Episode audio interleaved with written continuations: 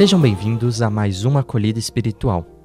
Agora, em áudio. A visualização e mensagem do Natal. Na época em que São Francisco de Assis viveu, a maioria das pessoas não sabiam ler e por isso não podiam se apropriar da rica narrativa da Bíblia. Nas igrejas, as missas eram rezadas em latim e quase ninguém entendia o que o padre dizia. No entanto, eram as pinturas nas igrejas que contavam as revelações da Bíblia. São Francisco, que sabia ler, andava de um lado para o outro contando a história de Jesus e comunicando o que ele havia ensinado. No ano de 1223, na cidade italiana de Grécio, São Francisco se deu conta de que as pessoas não conseguiam imaginar como Jesus tinha nascido tão pobrezinho e indefeso numa manjedoura. Foi assim que ele decidiu construir o primeiro presépio de que se tem notícia. O presépio de São Francisco incluía uma manjedoura, acima da qual estava um altar. Nesse cenário ocorreu a missa da meia-noite e na qual o próprio santo, com a vestimenta de diácono, cantou o evangelho juntamente com o povo simples e ainda pronunciou um sermão sobre o nascimento do menino Jesus. Desde então, os cristãos começaram a montar presépios para recordar aquela noite santa. Cada peça do presépio tem um significado.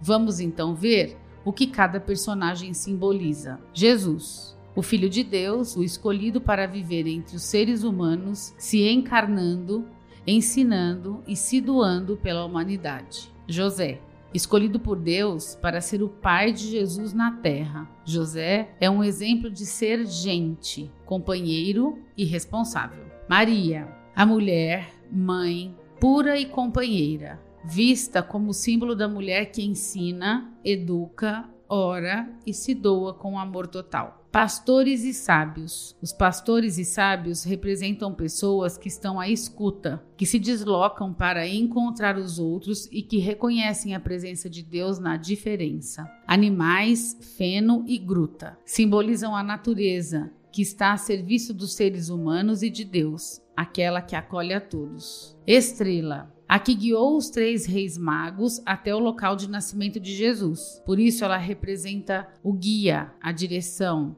a meta a ser alcançada. Anjos. Os anjos são considerados os mensageiros de Deus. São comunicadores de boas notícias, as boas notícias de Deus. Nesse tempo de advento, de preparação para o Natal, nós nos unimos a outros importantes personagens na história da salvação. Os magos, que com a família de Nazaré se juntam para enfrentar a noite escura da violência de homens e sistemas patriarcais, representados em Herodes. O encontro dos magos nos chama aos encontros outros, de gente, de gente outra, estrangeira, de outra religião, gente que consegue adivinhar e seguir o sonho frágil de uma estrela. Queremos, com os magos, aprender e desenvolver de todo instante a arte de adivinhar o ausente, de seguir o brilho das estrelas e aprender que o ato de recriar relações é desafio de cada dia e que é indispensável enfrentar os sistemas alicerçados na violência, que matam, excluem sistematicamente crianças, mulheres e empobrecidos. Daí a importância do advento,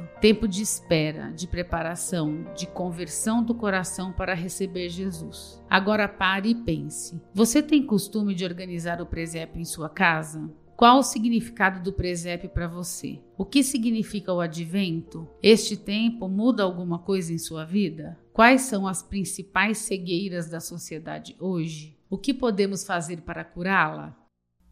Essa foi a acolhida espiritual da SAEA. Para acompanhar outras, fique ligado nos nossos canais e redes sociais. Até a próxima semana. side.